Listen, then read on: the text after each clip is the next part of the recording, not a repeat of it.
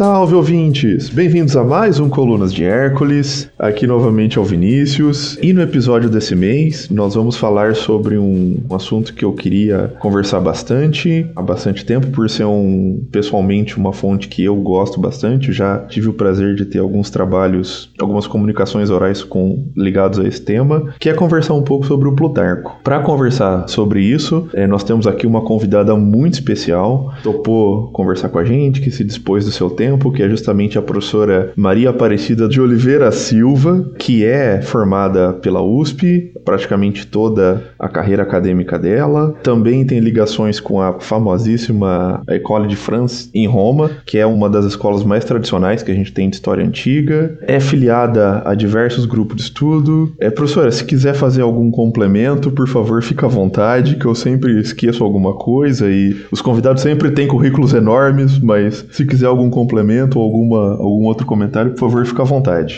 Bom dia, Vinícius. Eu que agradeço muito a oportunidade de estar aqui, né, no Colunas de Hércules, para falar de um autor com o qual eu me ocupo há vários anos e que tenho muita alegria e prazer de falar a respeito dele. Perfeito, professora. Muito obrigado.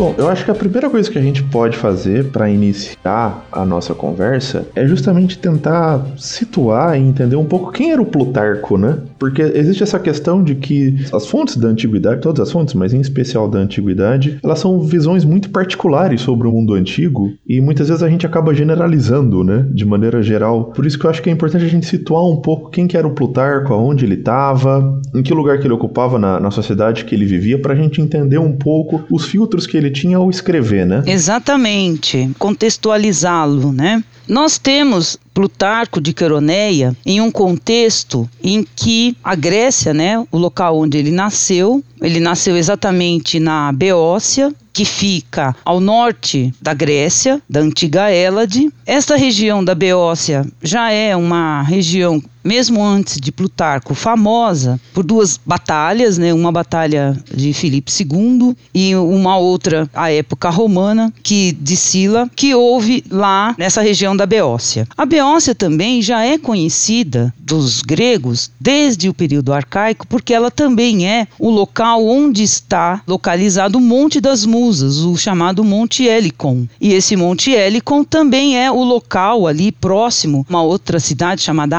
Ascara, que fica perto de Queroneia, que é a cidade onde nasceu Plutarco. Então, essa cidade de Ascara, como eu dizia, é a cidade onde nasceu o poeta Exildo. E Exildo, para quem conhece os versos, sabe que ele canta pedindo o auxílio e a inspiração das musas para o seu canto. E então, o local onde Plutarco nasceu já tem uma história, já tem uma trajetória que demonstra uma tradição literária própria e que, embora ele tenha nascido nesse berço helênico, helenizado da literatura, ele está sob a égide do Império Romano. Tanto é que o local que ele nasceu já é conhecido como a província Acaia, que é uma das províncias romanas. Então, o que acontece é que ele convive com essa realidade de ser um grego, herdeiro de uma cultura grega, que ele faz questão de mostrar, de demonstrar ao longo de sua enorme obra. Estima-se em torno de 227 volumes, dos quais nós temos 44 biografias, 40 são pares, e nós temos mais ou menos entre 80 e 85 tratados.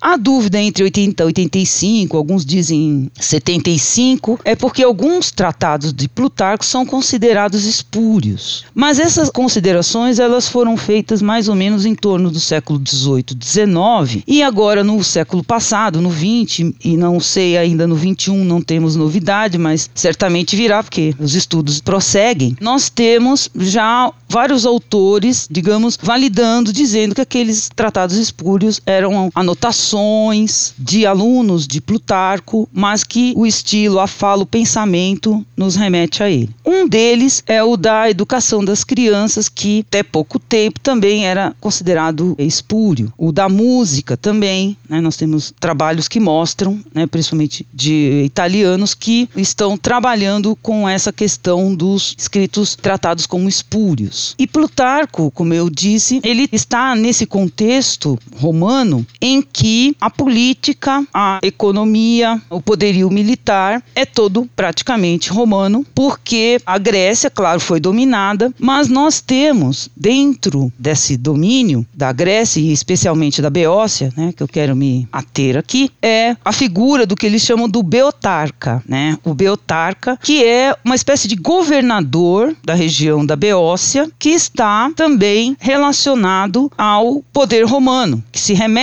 ao poder romano porque ele é um representante da Beócia frente ao Império Romano. Então, este cargo é ocupado por Plutarco. Ele passa a ser um beotarca e desempenha outras funções também dentro deste pensamento de ser um representante local. Isso se dá, claro, porque Plutarco descende de uma família aristocrata beócia, que entra dentro de uma percepção que alguns chamam de cooptação das elites locais. Eu ia comentar um pouco isso, que eu pessoalmente eu gosto muito de traçar esse paralelo em termos de trajetória, que é justamente pensar um pouco a trajetória do Plutarco e do Políbio e como justamente de maneiras diferentes, no caso do Políbio enquanto um refém, né, ele vai se inserir nesse mundo romano. Em compensação, o Plutarco ele consegue até a não só ele ocupa esse cargo, como ele depois ele consegue a cidadania romana e vai ter outros cargos e outras funções para pegar justamente essa articulação entre esse mundo romano aristocrático, né? É uma questão entre os plutarquistas sobre essa cidadania romana que Plutarco obteve. Primeiro que se trata, digamos assim, de um título muito tardio, né? Pelas datações, ele deve ter obtido isso por volta dos 60, 70 anos, exatamente a época em que ele abandonou a política.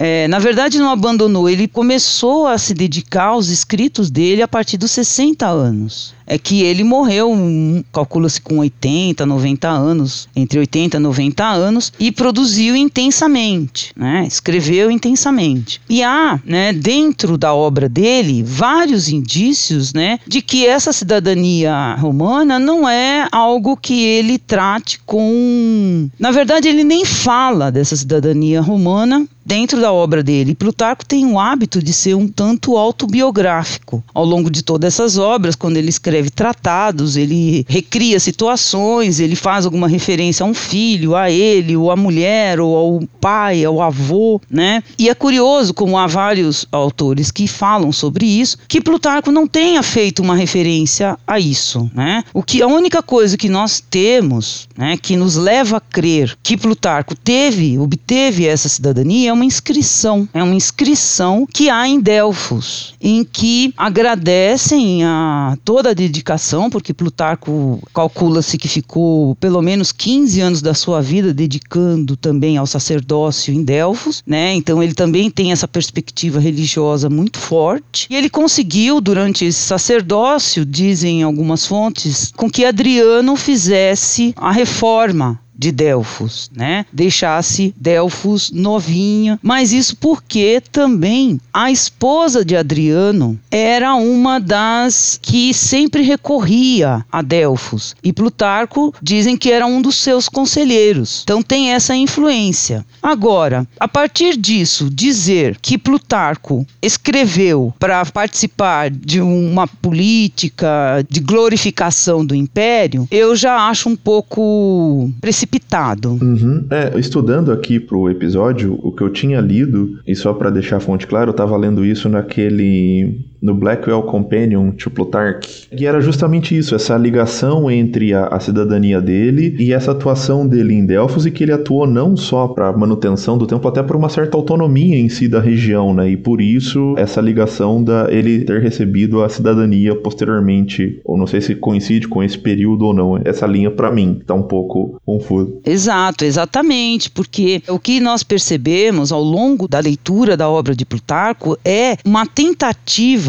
de não só ele produzir um escrito, porque isso também não dá para ser tirado. Ele tem dentro da escrita dele é perceptível que ele não só apenas trabalha com o passado, mas ele também está pensando o presente. Então ele tem um diálogo diacrônico que ele trabalha, por exemplo, ele escreve lá da educação das crianças que eu citei. Ele traz preceitos homéricos, hesiódicos, platônicos, aristotélicos para dentro dessa educação, traz a proposta de uma paideia e que ainda recomenda que o entorno dessa criança, né, as babás, o professor dele, o pedagogo, sejam de origem grega para que eles possam reproduzir essa educação e a criança ter uma boa formação. Mas durante a argumentação, você vai percebendo também que há uma crítica ao presente dele no sentido de será mesmo que essa elite que fica se embebedando está gerando filhos saudáveis. Então você percebe um discurso com o presente, porque não dá também para Plutarco ignorar a disputa sucessória que havia em Roma e as histórias de morte, envenenamento e tudo mais, né, que ele viveu.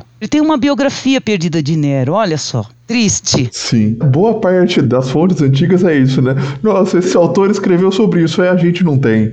É, ai, que triste. Você sabe que eu também lamento, ele não tem a de Augusto, né? Ele escreveu, mas nós não temos. Também adoraria ver a que ele tem sobre Heracles, mas principalmente na época que eu estava estudando Esparta. Então é assim, é uma coisa muito frustrante, mas ao mesmo tempo você vê o pensamento dele. E a outra questão que a gente percebe também nas biografias ele escreve a biografia de um grego, né, em geral um grego, é, e um romano, e depois faz a comparação entre eles. E há uma lógica ali na escolha, né? Ele sempre coloca isso no prólogo, no início das biografias, ele tenta justificar porque ele fez aquela comparação, aquela aproximação. Então você percebe que também não é maniqueísta. O Plutarco, é por isso que eu também gosto, ele não é maniqueísta a ponto de dizer assim: olha, os romanos, como eles são ruins, como é... não, ele não faz isso. Ele tem uma perspectiva que me lembra muito a perspectiva já do Heródoto, que é uma perspectiva de, de tentar ver o bem e o mal, o jogo entre a virtude e o vício. E ele vai construindo exemplos, né? Ele vai pegando bons exemplos e maus exemplos nos dois casos, que também é um topos clássico da historiografia antiga, né? Exatamente, para ter essa contraposição. E ele ainda, né? Eu, eu escrevi recentemente um capítulo de um livro em que eu cheguei a essa conclusão é, analisando os prólogos das biografias de Plutarco, e em um deles, né, que é na, na de Péricles, ele fala isso, né, que quando ele começou, ele pensava em colocar só os bons exemplos, mas depois ele percebeu que os contra-exemplos também tinham a sua utilidade e que para isso o leitor dele também teria de ter uma formação tal que fizesse com que ele pudesse julgar de forma clara e ver exatamente no erro um exemplo. Mas para isso o leitor já tem de ser também formado, né? É, tem que ter a mesma perspectiva, né? Exato. Aí é uma coisa que nós também pensamos assim, né? Para uma leitura mais profunda de uma obra, é interessante que você tenha uma formação. E essa é a ideia. Essa é a ideia. E a formação na perspectiva dele é essa paideia com a educação, que inclui principalmente na perspectiva dele a educação filosófica. Antes da gente ir para as fontes de maneira um pouco mais específica, eu acho que seria interessante conversar um pouco sobre algo que você já deu uma breve pincelada e que geralmente a gente acaba não vendo tanto nas fontes, que é justamente um, um pouco da visão do Plutarco desse mundo mais doméstico, né? Porque ele escreve sobre a esposa, ele fala muito sobre as conversas que ele teve à mesa com a família dele, com o pai dele, ele fala muito das referências do que o avô dele tem, contava da história, né? Tanto que tem uma passagem famosa que ele fala que, se eu não me engano, o avô dele se lembra muito bem que ele teve que carregar mantimentos pro exército romano de uma forma maneira coagida. Eu acho que essa janelinha pro mundo privado a gente tem pouco, né? Na história antiga, pelo menos literária, né? É porque o Plutarco está sendo coerente com o pensamento dele, né? Quando ele fala na biografia de Alexandre que a manifestação do caráter nem sempre se dá nos grandes acontecimentos, mas nos acontecimentos do dia a dia, do cotidiano. E também na perspectiva de que quem escreve, que é o caso dele, que também tem de dar o exemplo. Então, é uma questão que ele, na minha leitura, do que eu conheço, ele realmente inova, porque ele está preocupado e nessa perspectiva você percebe aí o entendimento da cultura grega dele, de tudo que já foi feito e produzido, na perspectiva principalmente aristotélica e platônica. Primeiro, porque, porque eu digo é, aristotélica e platônica, porque ele consegue juntar a, a, perspectiva de cidade dos dois. Porque Aristóteles vai trabalhar com a casa, o oikos, o privado, e Platão já vai, digamos, eliminar isso e pensar numa cidade mais aberta, mais próxima de Esparta, as pessoas morando em locais comunitários, refeições comunitárias, né? Tudo assim. E o Plutarco, como ele vem depois e lê os dois, ele já tem também um entendimento de que um não é dissociado do outro. A ideia dele parte de que, primeiro, você forma o indivíduo, para que o indivíduo forme uma família, para que esta família componha o Estado. Né? Então você vê aí uma base aristotélica no pensamento dele, mas que tem também diálogo com Platão quando ele pega esse indivíduo, essa família e a cidade e diz que todos são indissociáveis e que todos têm de trabalhar para esse bem-estar, não só o cidadão para a cidade, mas a cidade para o cidadão. E tudo isso se dá num jogo de virtudes e que passa sempre pela educação. Não tem como você melhorar uma sociedade, tornar essa sociedade mais digna, sem que haja a educação e principalmente o conhecimento da filosofia. O conhecimento da filosofia. Só que o que é mais interessante dentro da perspectiva plutarquiana é que, diferente de Platão e diferente de Aristóteles, ele usa a história como partícipe dessa educação. Quando ele, em vez de escrever preceitos filosóficos, ele resolve escrever uma biografia. E dentro dessa biografia, ele tem uma perspectiva filosófica entendida a partir da história, das ações. Porque, na ideia dele, o indivíduo que é virtuoso, que tem conhecimento de si e da sua responsabilidade com o, o todo, com a família, com a cidade, ele vai ser um indivíduo muito útil para o seu momento e ele vai ter força para participar participe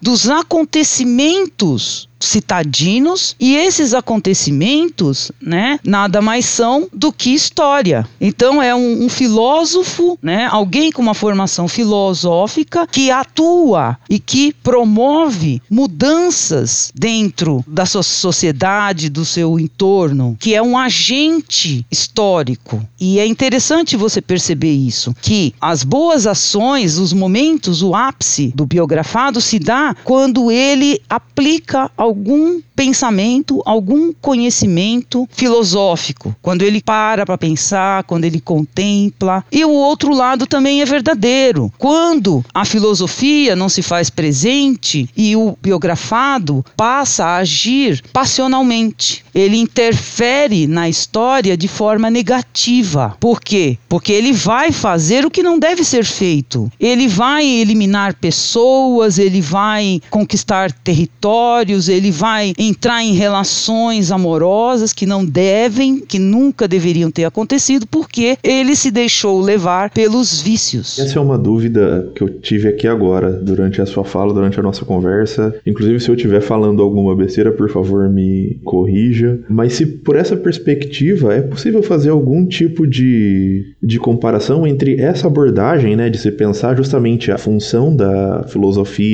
enquanto algo prático no mundo da, da política, com a perspectiva, por exemplo, que é anterior e que na minha visão é muito parecida, quando Cícero está escrevendo, por exemplo, a República. E eu pergunto isso para tentar entender justamente se isso é uma coisa inédita do Plutarco ou se isso pode ser algo que está nesse mundo romano helenizado que já estava nesse consciente que ele vai cristalizar na sua obra de uma outra maneira. Sim, entendi a perspectiva, mas é interessante pensar também que o próprio na biografia de Cícero, Plutarco o chama de grego e ainda diz que muitos romanos o ironizam por ele ser um gregozinho. né? O apelido dele é gregozinho para os romanos, né? Então, eu prefiro ler o contrário, porque veja que Cícero não se exime de citar muitas vezes Aristóteles e Platão. E eu penso que esse é e é aí é que está a simpatia de Plutarco por Cícero, que ele não esconde na biografia do, do Cícero. É por isso que eu lhe disse que ele não é maniqueísta, mas ele não deixa de gostar também dos romanos que gostavam de gregos. Mas aí então, só para voltar antes, né? Porque há um debate que não é o Cícero que inicia, mas é um debate que existe dentro do chamado neoplatonismo e ali do estoicismo, que são duas correntes filosóficas que né, estão ali no pensamento de Plutarco. E a crítica comum, e pelo que eu entendo, já é uma crítica do século III antes de Cristo, lá com epicurismo, é, que são várias ali no período helenístico, ao nascimento de várias correntes filosóficas ali. E naquele bojo havia quase que uma crítica comum Cícero era brilhante, né? Ele pegou e trouxe isso para o Império Romano, porque o Império Romano era diferente da Grécia. A Grécia a gente pode falar que era um império. E então, assim, ele já está pensando ali porque ele está vivendo Roma num período de expansão, guerra civil, né? Tem toda uma série de coisas ali que muda um pouco o contexto, mas que ao mesmo tempo faz a preocupação de Cícero se justificar, que é exatamente quando ele escreve uma obra, ó, vamos organizar esse estado aqui, que é uma república. Então, ele está antenado com Aristóteles Aristóteles e Platão nesse sentido. Por quê? Porque se você se recordar, nós também temos o chamado declínio da polis do quinto para o quarto. Nós temos ali já conceito de cidadania afrouxado, nós temos o conceito de, com isso, terras, cargos, poderes. A polis de Platão não é a mesma de Eurípides, de Ésquilo, de Sófocles, e muito menos a de Aristóteles. E aí você vê ali um movimento deles muito parecido com o do Cícero, que é tentar colocar colocar um pouco de ordem naquilo, apresentar soluções para essa ordem. E lá no século III, perdão, é que eu não falei que a questão principal lá, que era se discutida, é o seguinte: vocês ficam aí falando de filosofia, mas qual é a utilidade dessa filosofia? É uma coisa só para a gente ficar diletando ou ela tem algum valor prático? Essa é a questão que se coloca. E Cícero desenvolve e Plutarco também. Mas isso pode pode ser um pensamento de época, mas não deixa de ser um pensamento que tem a sua raiz naquela discussão já tratada por Platão e Aristóteles. É, porque eu penso assim, a escolha justamente de pegar um personagem conhecido, né? Tudo bem que isso não é algo novo, mas por exemplo, no caso do Cícero, ele vai escolher, não à toa, ele escolhe o Cipião, né? E ele vai construindo todo o diálogo em cima do Cipião ali com o Lélio e com outras grandes figuras, e também ele vai chegar justamente nesse ponto de que a boa filosofia é a filosofia posta em prática em prol da república, né? E não é à toa que tem aquele último capítulo, o sonho do Cipião, onde ele vai colocar justamente que você só vai ascender se você abrir mão das coisas materiais em prol da república. E veja o conteúdo assim, né, de sonho, né, e tudo. A gente já tem isso em Homero, já tem isso em Heródoto. Você vê que Cícero mostra quando ele na sua formação que ele ele tem um conhecimento muito forte da literatura grega e que soube aproveitar o que havia de melhor para criar uma própria, uma própria, né? Não quero dizer que com isso Cícero fez um,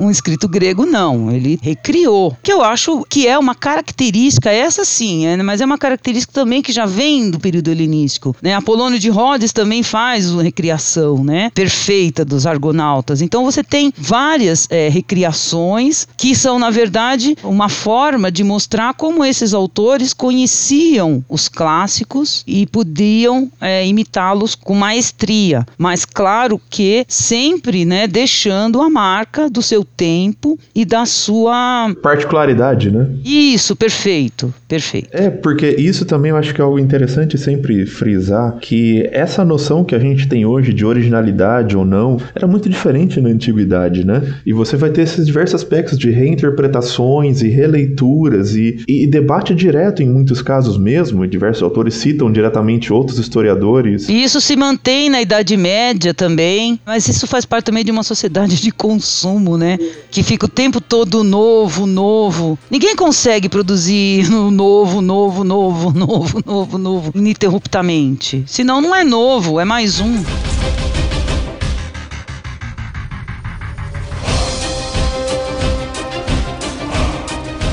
Bom, professora, a gente pode ir conversar um pouco com mais calma sobre os trabalhos dele, sobre as fontes. Sim, vamos trabalhar, que é uma outra questão também que me chamou a atenção quando eu fiz ó, o levantamento das fontes de Plutarco no mestrado, que eu também trabalhei né, com Plutarco historiador, análise das biografias espartanas, à época eu tinha uma certa ingenuidade, mas isso faz parte de quando a gente começa, né? Que eu achava que Plutarco poderia ser só um historiador. Então eu fui lá, peguei as biografias espartanas, né? Felizmente foi, o meu mestrado saiu pela EDUSP, quem quiser conhecer é, o mesmo título, né? Plutarco, historiador, análise das biografias espartanas foi publicado em 2006. Daí eu fui lá e coloquei essas biografias, porque no meu entendimento elas formavam uma sequência histórica. Então eu comecei a partir da biografia de Teseu, por isso eu lamentei a ausência da de Heracles, porque Heracles é o mito fundante, então ali viria muitas informações sobre a, a origem, a formação de Esparta. É o Heracles, é o Agesilau, né? Então, aí eu aproveitei as que tinham, né? Que foi a primeira a de Licurgo, aí depois nós temos a de Lisandro, que é um general espartano. Depois nós temos a do rei Agesilau e da dupla Ages e Cleómenes, né? Que ele faz porque ele faz a comparação com os irmãos Graco. Só me corrigindo, eu falei o Agesilau, mas na verdade eu estava pensando no Licurgo, que eu, eu tive a oportunidade de gravar um colunas com o Gabriel, que é um doutorando da USP, e ele também trabalha com Esparta, ele discute uma coisa muito interessante e a gente conversou bastante bastante sobre o Licurgo e como justamente essa questão da origem de Licurgo, ela vai ser usada em diferentes momentos de Esparta para se tentar manter um status quo dentro da polis. Enfim, é algo muito interessante, né? Sim, sim. E é interessante porque a figura de Licurgo, ela ultrapassa a Esparta, né, e vai permear o imaginário dos romanos, né? chega até os romanos. O próprio Cícero faz referência a Licurgo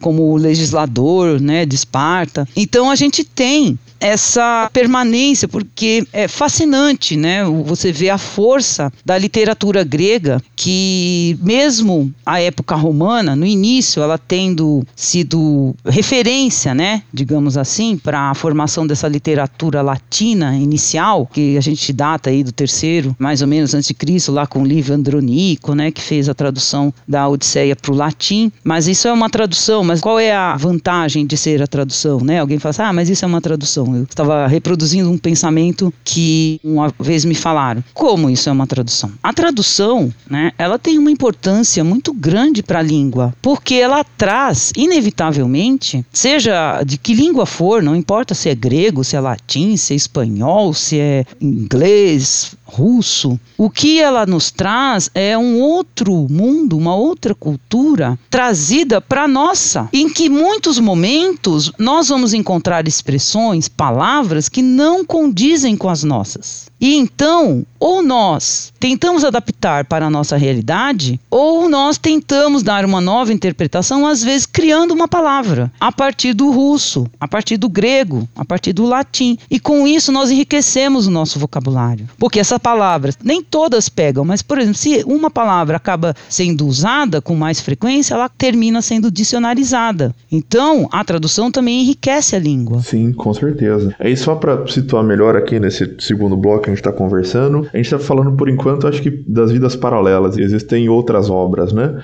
A gente já comentou justamente desse caráter, primeiro, do que é essa obra, né? São biografias que ele vai sempre construindo entre um grego e um, um romano, salvo acho que quatro exceções, né? Que tem justamente esse caráter de uma educação, né? A partir de bons exemplos e maus exemplos, e que basicamente eu acho que dá para dizer que é uma certa síntese, né? De uma noção de paideia com o mos maior, um romano, né? Porque a questão toda, tanto entre gregos e romanos, é uma perspectiva também aristocrática. Né? Não podemos deixar de pensar nisso. Sim, com certeza. Não é à toa ali que são todos homens, né? Todos homens e todos nobres, né? Todos de família nobres ou afins, né? Há o mito de um Esopo escravo, né? Mesmo Políbio tendo sido escravo, ele já era de família. É, ele foi refém, né? Mas ainda assim, ele vem de uma aristocracia. Porque pense bem, né? Eu sempre falo isso para os alunos, né? Eles ficam um pouco assim, mas depois falo, claro. Porque veja, se na Idade Média nós tivemos uma dificuldade dificuldade enorme para que as pessoas conhecessem as letras, porque viviam trancadas nos monastérios. Na idade antiga, né, no mundo antigo, elas se detinham nas casas, nas casinhas, nas grandes casas dos aristocratas. Quem que tinha a biblioteca que a gente tem notícia no mundo antigo? É Eurípides, que morava lá na ilha, numa casa isolada, com empregados e tudo. Nós temos Aristóteles, que todos sabem que é riquíssimo, que é só pela educação de Alexandre Alexandre o Grande, Filipe o cobriu de ouro e ainda reconstruiu a cidade de Aristóteles, né? O Plutarco fala nisso da biografia de Alexandre, que quando o Filipe soube que Aristóteles poderia, quis que Aristóteles fosse o preceptor de Alexandre o Grande, ele pede para Filipe que ele reconstrua a cidade de Estagira, né, que foi onde Aristóteles nasceu, porque o próprio Filipe havia destruído e ele reconstruiu a cidade. Existe uma outra dimensão que que eu acho que é importante também lembrar, e que também acho que permeia toda a antiguidade e a Idade Média e outros períodos, e dependendo da pessoa que você conversar até hoje, infelizmente, e que é uma versão à democracia, né? Uma versão à participação popular. Você tinha muito claro de que as melhores formas de governo são as oligarcas, são as aristocráticas, e de que a, a gente desconfia do povo, a gente não gosta muito dessa galera aqui participando. Isso também está presente na obra, né? Exato, porque se você pensar, tanto o o Aristóteles, como Platão, como o Cícero, como Plutarco e o, todos os outros, eles estão pensando em, na formação desses aristocratas para quê? Para que eles não sejam dominados por esse povão. E como muitos colocam lá para o plethos, que é significa multidão. Sim, no latim é o popolo, é uma coisa indissociável, né? É, a turba. É uma coisa assim que não tem cara, não tem raciocínio, é só paixão paixão. Eles encaram dessa forma. Tanto é que até hoje, se você notar, existe um pouco isso. A racionalidade está conosco,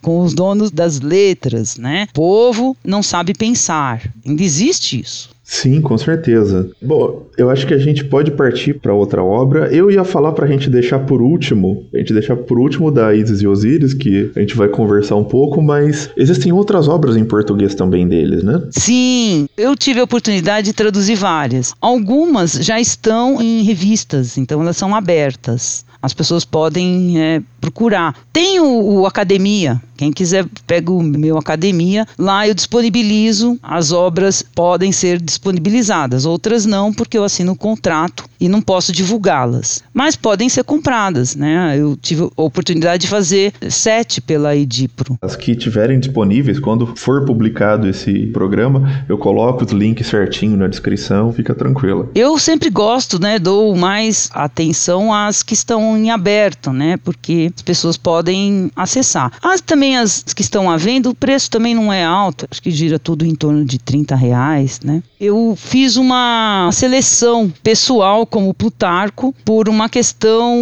assim, de autoconhecimento, por algumas experiências que eu tive na vida. Então eu tive é, muito interesse, primeiro, pelos tratados que a gente chama de ciclo de amizade em Plutarco, para tentar tirar um pouco da minha ingenuidade e, e pensar o momento. Então eu traduzi, né, como tirar proveito dos seus inimigos, como distinguir o bajulador do amigo, traduzir da abundância de amigos, é um outro tratado também da fraternidade, do amor fraterno, perdão, do amor fraterno que também fala sobre a amizade e acho que não me esqueci de nenhum. E esses tratados, eles são exatamente uma análise do Plutarco voltada para quem governa. Você vê também isso muito claro, né, em Plutarco que ele está preocupado com a formação do governante. Aliás, ele tem vários tratados. Tem um que fala sobre um governante sem educação, um governante que não tem formação. Ele faz um tratado sobre isso. Ele tem um tratado muito bom que eu tenho vontade de traduzir que chama Preceitos Políticos.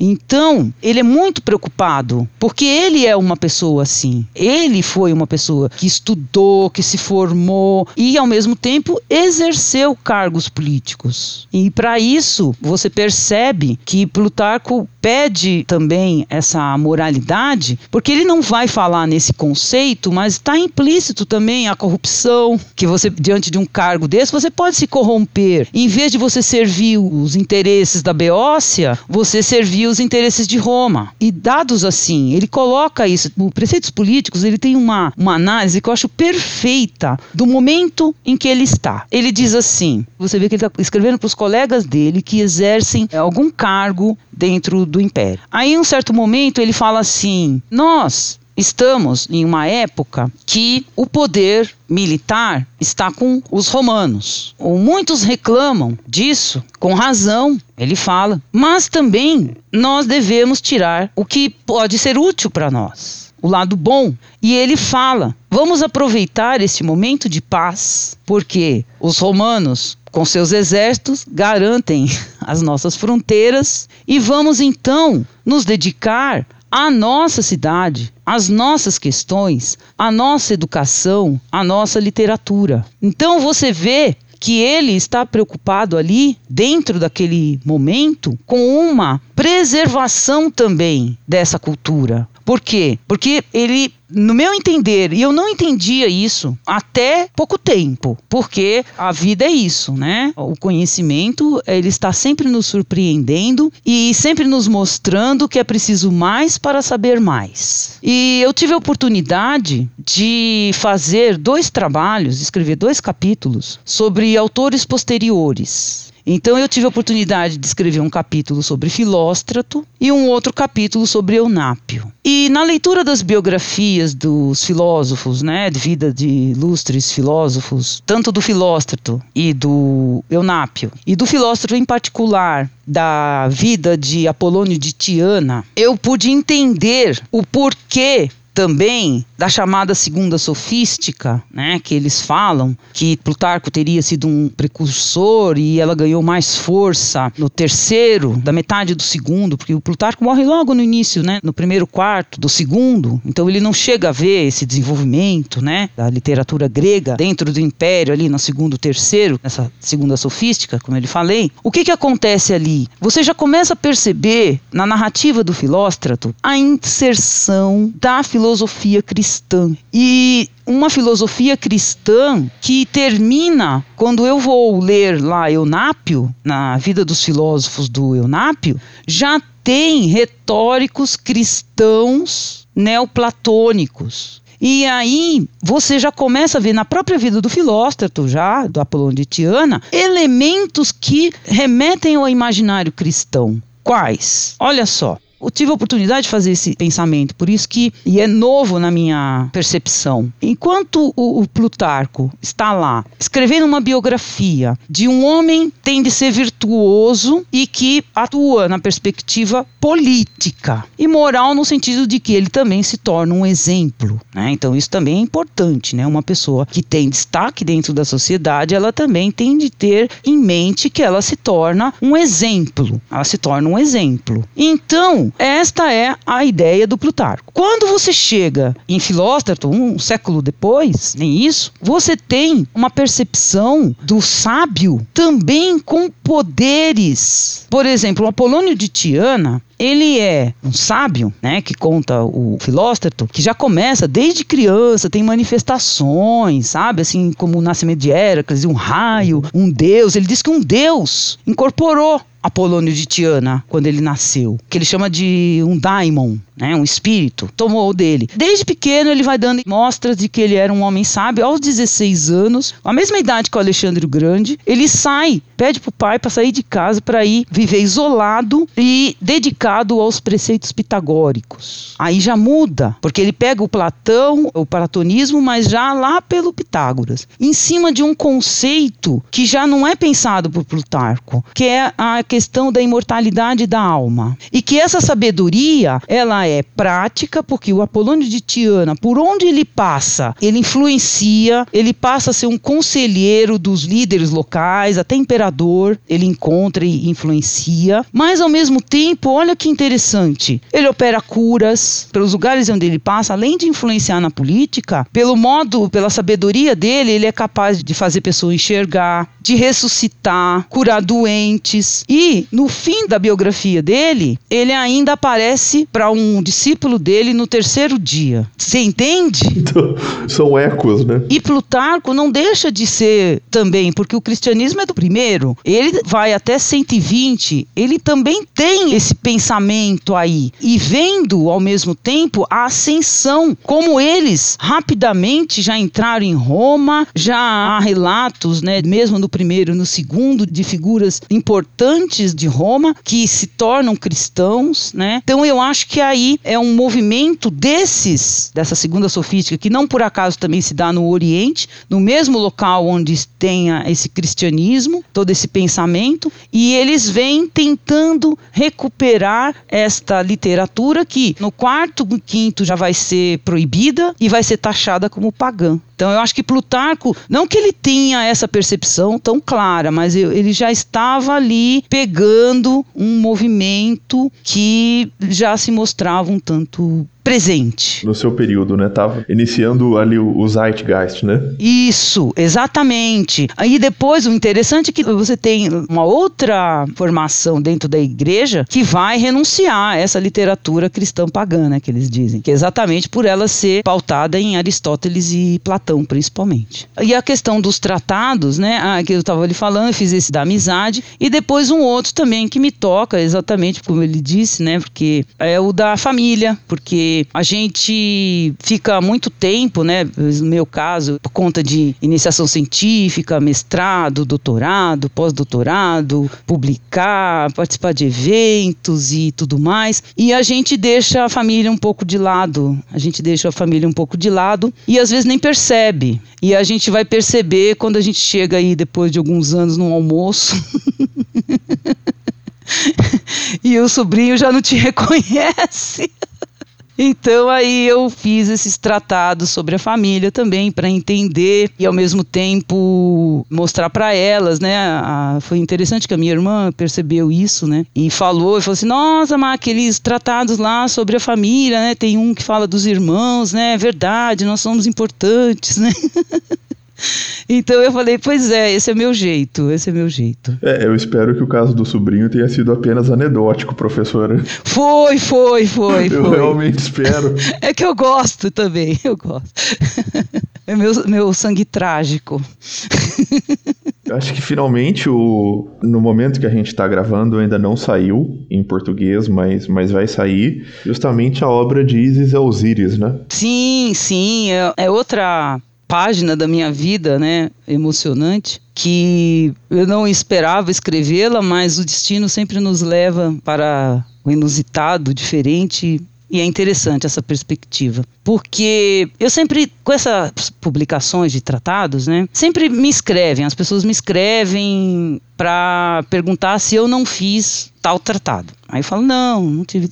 E o Daisy e Osíris entre vários outros, mas o Deise e Osíris era o que mais se destacava. Pessoas sempre perguntavam, principalmente os egiptólogos. Ah, professora, quando é que vai sair o Deise e Osíris? Aí eu fiquei com aquilo, né? Aí o último foi um professor que eu prezo muito, o Moacir Elias Santos, e ele falou, também perguntou para mim, isso faz alguns anos, e eu resolvi propor a editora. É um tratado um pouco longo, os tratados de Plutarco são curtos, né? Mas esse é um tanto longo perto dos outros. E eu propus à editora que nós fizéssemos esse tratado. O Daisy Osíris também tinha proposto da inteligência dos animais, os tratados lá sobre Delfos, mas sempre a negativa, a negativa. Ah, porque não estamos entrando com projetos novos, aquelas histórias todas. E um aluno meu, o Tobias Vilhena, virou para mim e falou assim: professora, a senhora conhece aqueles sites de, de vaquinha? Não sei o quê? Por que, que a senhora não faz, então, uma vaquinha para tradução, né? E depois a senhora faz uma vaquinha para edição e impressão, né? Porque senão fica muito dinheiro, né? E tal. Eu falei, tudo bem, mas eu falei, será que alguém vai pagar para eu traduzir?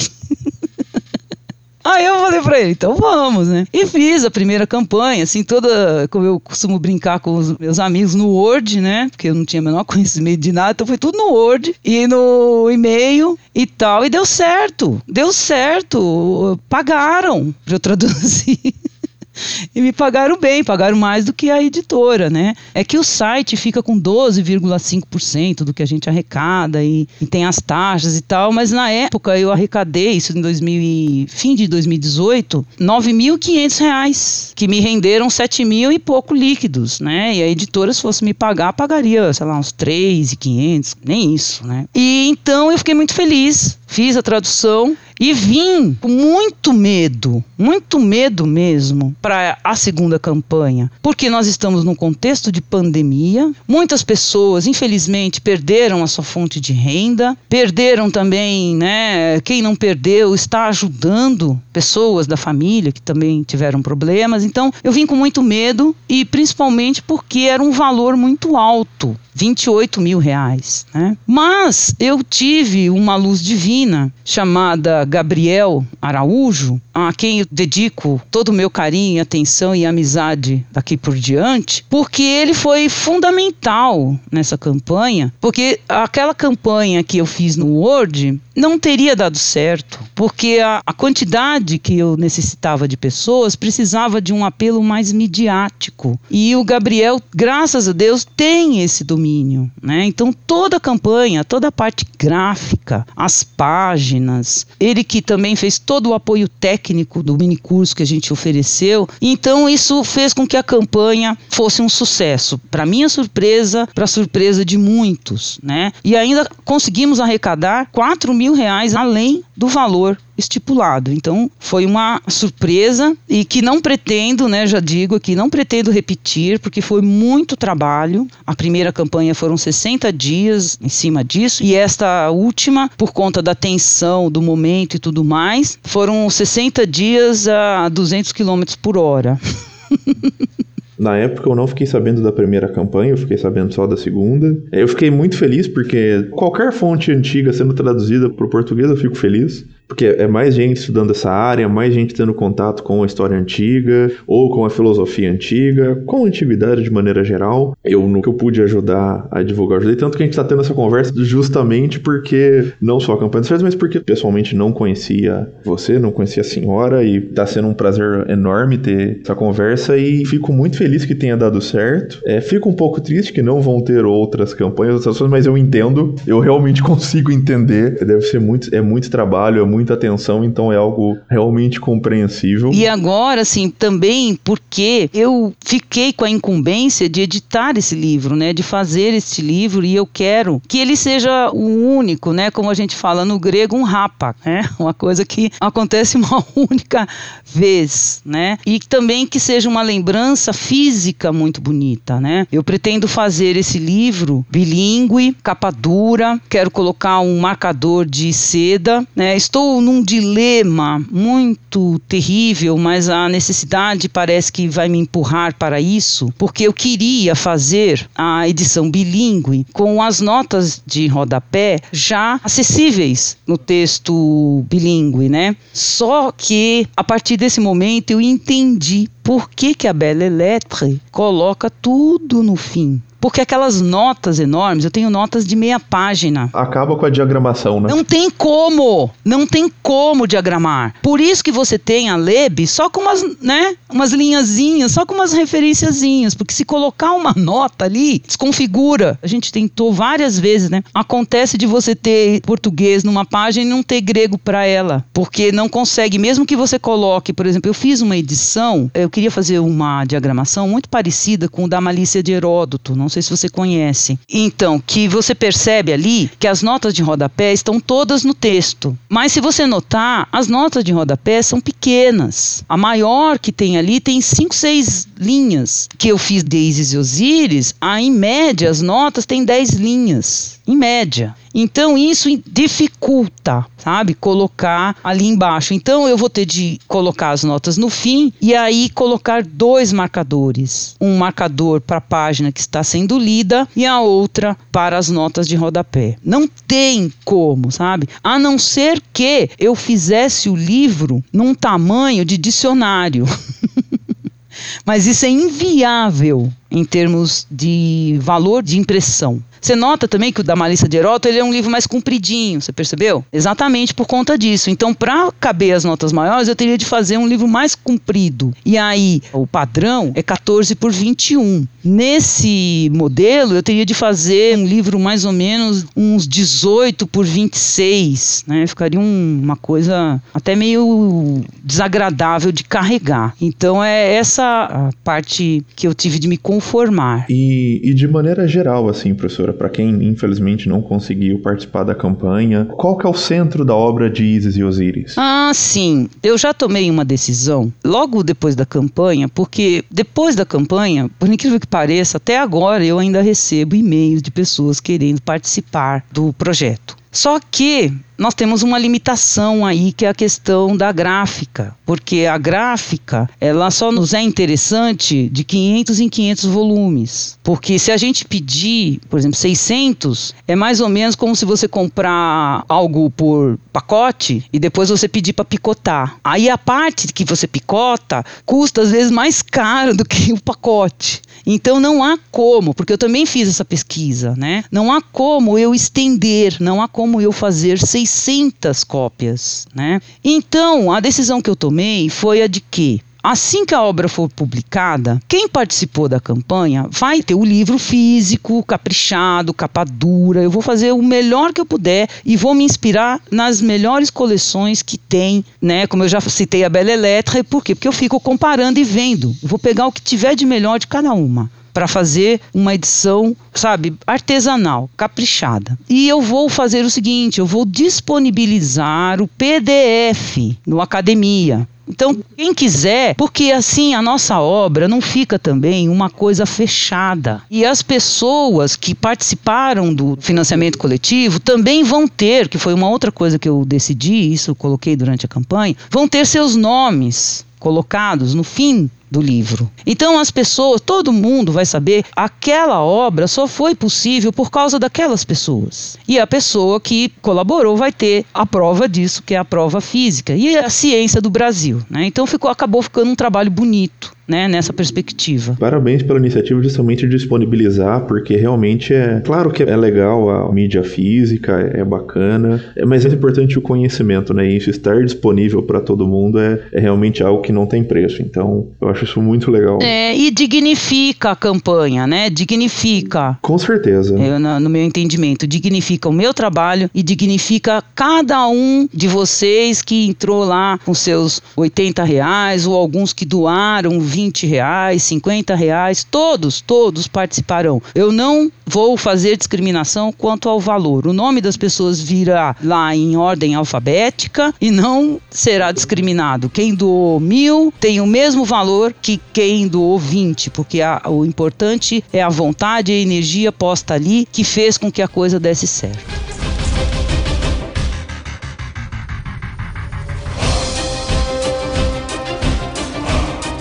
Bom, professora, é, iniciando o encerramento do programa, é, você já conversou um pouco sobre a, recepção do Plutarco na, vamos chamar assim, na antiguidade, né? Entretanto, o Plutarco ele foi muito lido depois, na Idade Média, na Idade Moderna. Basicamente uma constante a lida de Plutarco, né? Verdade. É surpreendente isso, né? Mas ao mesmo tempo, não é pela quantidade da produção de Plutarco, porque como escapar a 227 volumes? né? Pelo menos um alguém viu. Ficou uma obra também que se impõe pela grandiosidade. Mas mesmo antes, né, como eu tinha dito do Eunápio, que já é do quarto, quinto, nós temos o próprio Eunápio já colocando Plutarco no rol dos grandes filósofos. Interessante, né? E ele lamenta não poder escrever uma biografia de Plutarco porque ele não tem as informações a não ser as que o próprio Plutarco escreveu. Mas ele inicia as biografias dos filósofos lamentando isso e falando e chamando Plutarco de divino. De divino, assim como Plutarco chama Platão. É interessante isso, né? Dios, né? Dios. Então, Plutarco, nós não temos muita notícia, muitas notícias de Plutarco nesse hiato que há entre o Eunápio e até mais ou menos o 13. Então veja aí que são que sete séculos, né? O domínio cristão, bem claro, né? Por isso que eu lhe falei que talvez, né, ali atrás já tivesse um movimento. Aí, o que que acontece? Plutarco, ele tem uma influência que no autor que eu já havia falado, que é o Eunápio, em que o Eunápio já faz logo no início das suas biografias um lamento, é, dizendo que ele gostaria muito de escrever uma biografia do divino Plutarco. Olha que interessante. Já colocando Plutarco no rol dos grandes filósofos ali do neoplatonismo romano. E depois disso, nós temos um hiato, né, que seria do quarto quinto, e vamos ter notícia de Plutarco no 13. Muito interessante. E você notar esse hiato que se mostra aí uma dominação, um predomínio da filosofia cristã. E quem vai nos trazer notícia de Plutarco, né? É muito interessante isso também. Foi um artigo escrito por Claire lá em 1920 que ela encontrou uma tradução de Juan Fernandes de Heredia, que era um rei que se propôs a fazer, no século XIII, que nós conhecemos, a primeira tradução das vidas paralelas de Plutarco para o castelhano lá, né, de Castela. E o que que acontece? Depois disso, nós vamos ter a presença de Plutarco em pensadores da época francesa. Né? Nós temos Montesquieu, nós temos Voltaire fazendo referências a Plutarco. Mas antes disso, antes disso, na literatura francesa, ele entra mais ou menos do 16 em diante. Ele entra ali. Eu estou tentando lembrar o nome de um francês que é aqui do 16, mas não está vindo. Ele escreveu vários tratados e ele faz uma referência a Plutarco muito elogiosa e dizendo que ele o inspirou a escrever isso. Está na introdução do livro Plutarco Historiador, né, que eu faço uma digressão sobre isso. Então, nós temos esse pensador francês que já no 16 faz referência e a partir de então, Plutarco você nota que passa a ser um autor lido entre os franceses e que vai permanecer até hoje. Existem estudos sobre Plutarco na França. Muito bem, mas antes disso, como eu disse, nós já temos a entrada de Plutarco no 14 na Itália e com mais força no 15, porque nós vamos ter já algumas vidas de Plutarco trazidas para o italiano, isso no 15. Mas no 16, na virada do 15 para o 16, nós temos na França um professor de filologia chamado Jacques Amiot, que vai fazer a primeira tradução acadêmica de Plutarco. Ele inicia mais ou menos em 1530 e alguma coisa, 39, não me... termina essa tradução em 1579, 81. É a primeira tradução acadêmica que existe e depois é interessante, né? Ele não soltou de uma vez, ele começou em 539 e foi publicando. E essas traduções também uh, foram lidas por outros países. E um deles, vocês veem que na França, na Itália, antes, depois na, uh, primeiro na Espanha se tem notícia, depois na Itália, depois na França. E nesse meio tempo, nós temos a do Jacques Amiot também sendo lida por um outro chamado Sir Thomas Jones que era um grande tradutor dos clássicos e ele traduziu na mesma época, quase concomitante, mas vê que é depois, ele faz referência, né? Das biografias de Plutarco. E ele tem um leitor ilustre chamado William Shakespeare. É, eu ia comentar isso, que uma grande parte da inserção do Plutarco, ela vem pelo Shakespeare, né? E a fase, vamos chamar assim, clássica dele, né? Júlio César, Marco Antônio, Cleópatra, especialmente o caso do Corolano é muito interessante, porque pelo que eu dei uma lida, no próprio mundo romano em si, a história do Corolano não era tão lida, não tinha um destaque tão grande assim, né? Mesmo se você for pegar, por exemplo, no Tito Livio, que tá fazendo a história romana, também por episódios, pela questão de exemplo, ele não dá um grande destaque ao Coriolano. E o Shakespeare transforma nessa grande obra, né? Pois é. E é muito interessante, porque, olha, a tradução, como ele disse, é do 1570, ele termina. Depois nós temos a do Sir Jones, terminando mais ou menos na virada, né? Em 1590, mais ou menos assim. E pensar que o Shakespeare pegou isso assim novinho, né? Ele era um leitor também atento ao que entrava com relação aos clássicos, né? Porque ele foi quase que concomitante também o pensamento, sabe? Ele acabou de lançar o Daisy e Osiris, ele foi lá e comprou, né?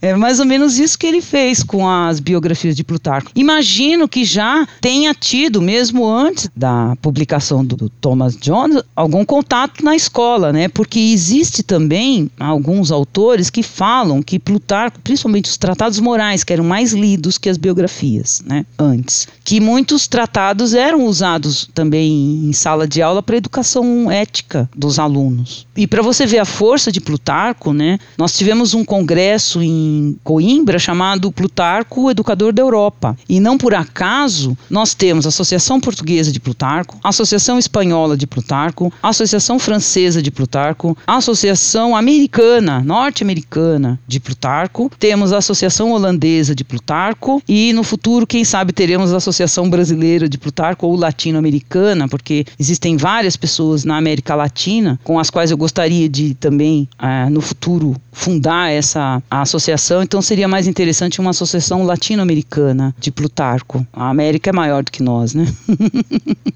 Então, você vê isso, né, como ele diz, só pelas associações. E ainda existe a Plutarch International Society, que todas essas outras que eu citei são vinculadas a ela. Então, há uma produção internacional muito grande e expressiva sobre Plutarco. No Brasil é que nós estamos iniciando. Né?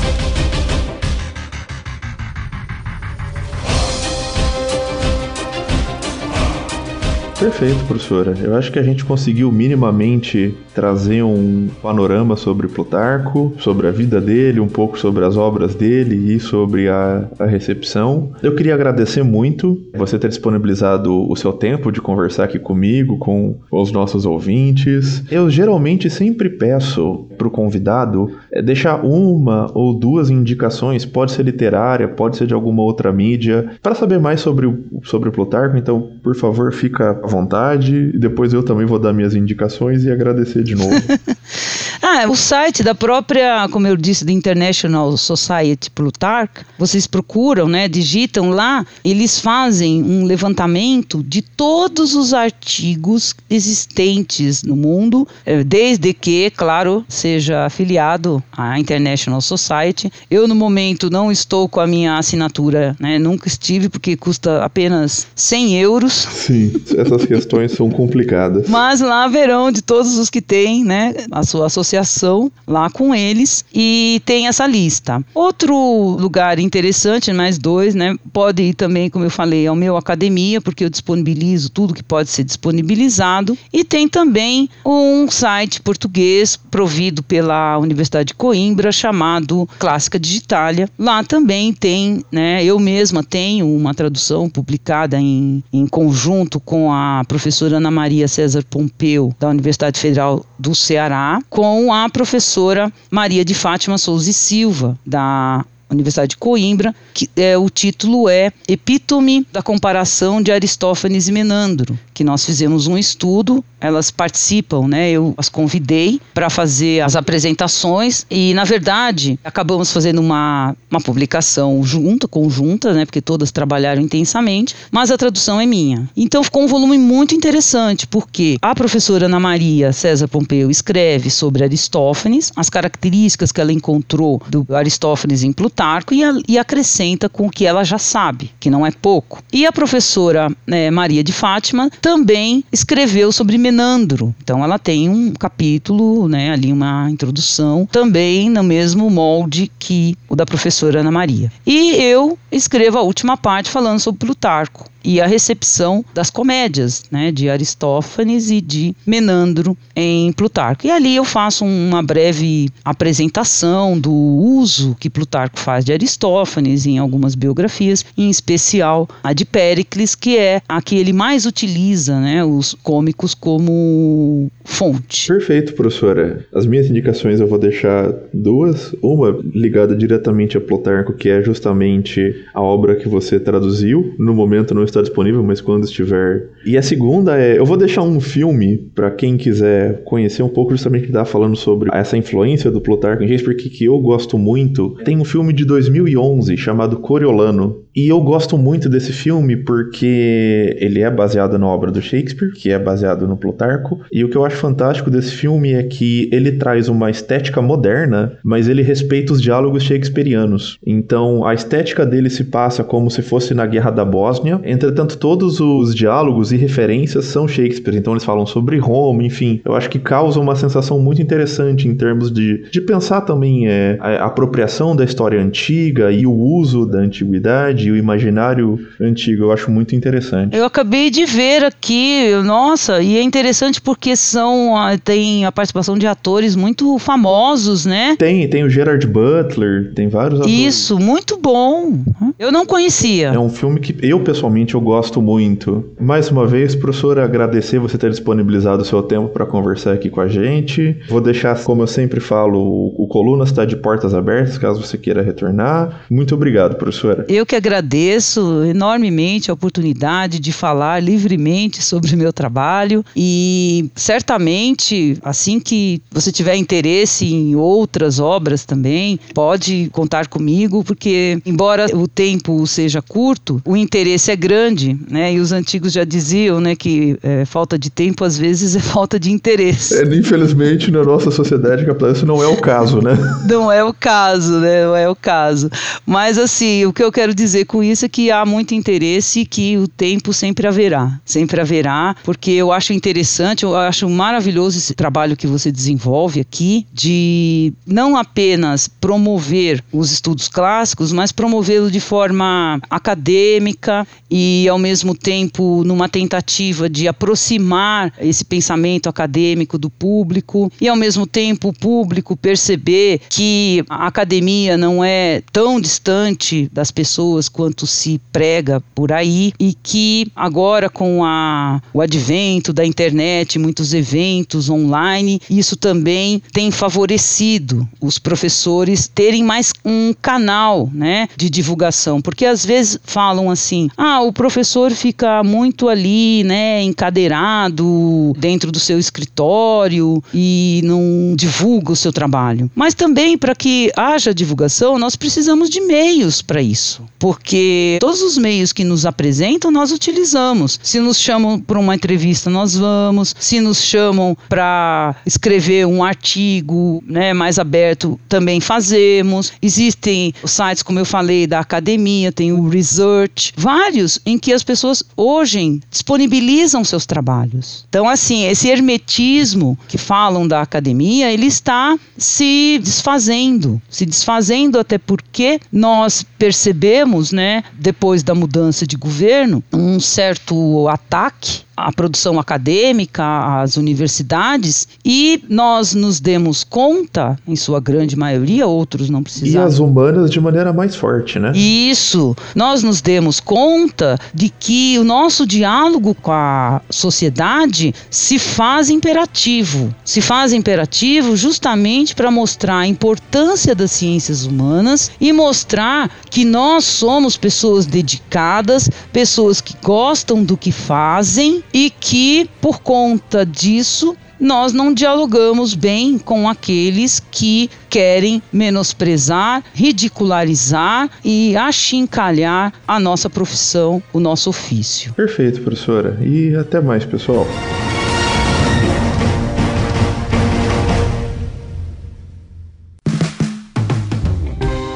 Este podcast foi financiado por nossos colaboradores no Apoia-se. Acesse apoia.se barra e contribua para manter este projeto educacional gratuito no ar.